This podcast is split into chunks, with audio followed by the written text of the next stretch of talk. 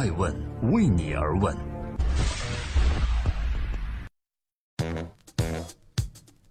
Hello，大家好，我是爱成。二零一七年六月十四日，感谢各位聆听守候爱问每日人物，每天评论一个风口浪尖人物的商业八卦。今天共同关注二零一六年的一位创业明星 Uber 全球 CEO。为什么在今天他得到了全球的关注呢？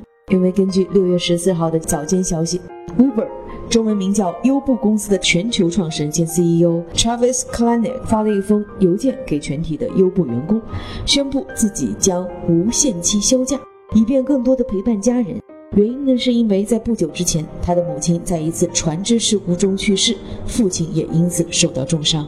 目前来看，Uber 全球 CEO Travis 确实需要一段时间去休息。但是在美国的媒体看来，Travis 的这次休假，除了这个令人悲伤的家庭原因之外，还多少与这段时间以来优步全球陷入的混乱有关。正在播出的是《艾问每日人物》，从二零一六年的一月一日起，每天晚上九点半，我们记录时代人物，探索创新和创富。今天共同关注 Uber 全球 CEO 深陷丑闻。全球知名风投调研机构 CB Insights 本月刚刚公布了最新的调查报告。报告称，优步以六百八十亿美金的估值位列全球独角兽公司的第一名。然而，优步排名第一的不仅是估值，还有麻烦。在二零一六年，Travis 作为优步的全球 CEO 来到中国，当时在网易的未来科技峰会上，我和他有场对话。我当时还调侃地问道：“如果在中国市场做老二，他是否心甘情愿？”可是没过多久，优步中国就被滴滴收购了。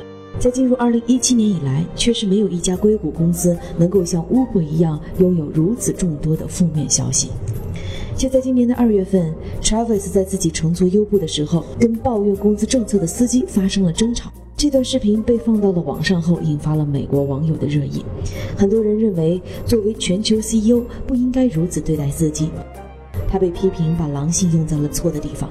最终，Travis 也选择对外道歉，表示自己仍需要成长。刚刚分享的这个案例只是优步全球麻烦当中最小的一个。Uber 是它的全球名称，虽然估值很高，但是到目前仍然没有盈利。他们在2016年全年亏损了28亿美金，今年的第一季度亏损了7.08亿美金。同时，从今年的二月份以来，Uber 已经有多名高管出于各种不同的理由与 Uber 分道扬镳。这些人涉及传播、财务、产品以及无人驾驶等众多重要的业务板块。而这一次，当 CEO Travis klanick 以休假模式告知天价后，更是有人形容现在 Uber 的管理层处于无人驾驶的状态。然而，在 Uber 的这些麻烦中，引起最大反响的，算是一起与性骚扰有关的事情。二零一七年的二月份，一名叫做 Susan Fuller 的前 Uber 工程师，在自己的博客中曝光了自己遭到上司性骚扰的事情。苏人还说，发生在自己身上的遭遇在 Uber 并不属于个例，有很多人都在跟他有过类似的遭遇。这在一向把平等看得无比重要的美国硅谷引发了轩然大波。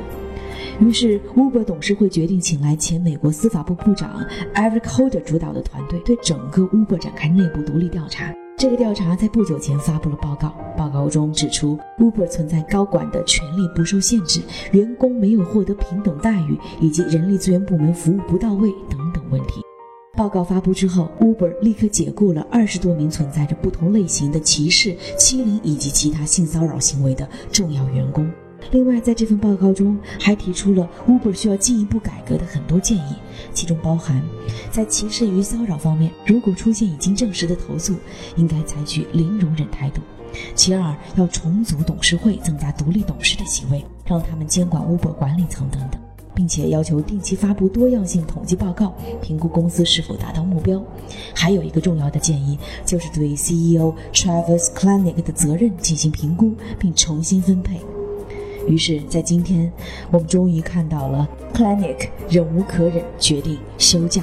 至于他何时会回归，他的回答是：“我很难为此设定一个时间线，可能比我预期的更短，也可能会更长。”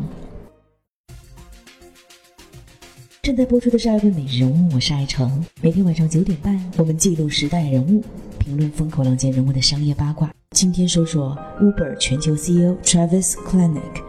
其实，对于 Travis Kalanick 这位身在美国硅谷的企业家，很多中国人对他还是比较熟悉的，因为他正是在这前几年中中国惨烈的打车大战中的主角之一。可以说，Kalanick 自从在2009年创立 Uber 之后，就伴随着来到各国政策上的争议，甚至是来自多国出租车司机的直接抗议。其实，在中国以外，很多国家都明令禁止 Uber 进入其市场。包含香港、英国等等，而中国呢，对于网约车持着相对开放的态度。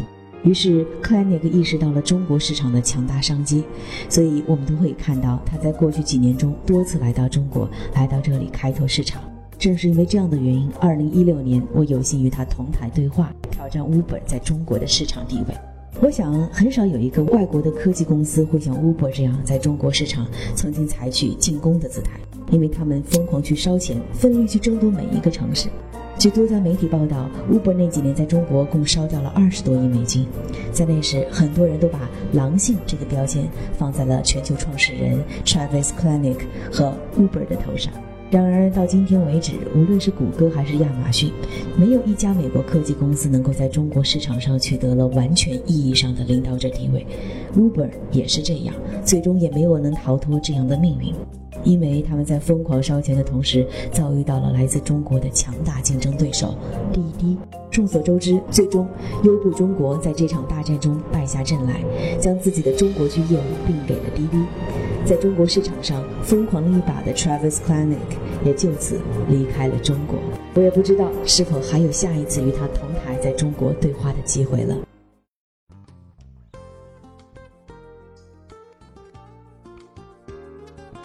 在今天问美人物的最后，感谢各位的聆听和守候，欢迎各位参与六月十五日之前的彩蛋活动，搜索“爱问人物”的官网，任意选择一篇文章，发表您的评论，就有机会获得七月份中信出版社出版的《创业不死法则》。这里做个广告啊，在去年历时一年，我们走访了很多出生入死的中国创客，听他们来讲创业的种种大坑，如何避免陷阱，如何向死求生。也欢迎各位七月份在各个中信书店关注我们的上线。回到今天的主角，Uber 全球 CEO Travis Kalanick。Kalanick 倡导的狼性文化，曾经很多人褒奖，而如今很多人又在反思。从 Uber 的案例可以看出，狼性也许可以用在对外的竞争上，但是在对内的管理上，在有狼性的同时，更需要注重平等，还需要注重正气。另外乌布尔董事会在察觉到自身可能存在问题时，选择了启用独立调查团去调查公司问题。我觉得这也是可以给很多中国公司来借鉴的一个榜样。这不失为一个可以解决大公司内部问题的好方法，因为内部的人去看内部的事情，有时未必能看得清楚。很多时候，外部所带来的不带情感的独立因素的观察，更能让事情朝更好的方向去解决。在此，不管 Travis 选择休假与否，我们都希望祝福创业路上的创业者们，因为只有你们坚持，才能带来这个世界的峥嵘和变化。我是爱成爱问人物的创始人，爱问为你而问，让内容有态度，让数据有伦理，让技术有温度。这个周日我们将上线的是爱问顶级对话，特劳特中国区总裁，我们将教中国公司如何在竞争惨烈中寻找自己的定位。明天晚上九点半，不见不散。爱问是我们看商业世界最真实的眼睛，记录时代人物。传播创新精神，探索创富法则。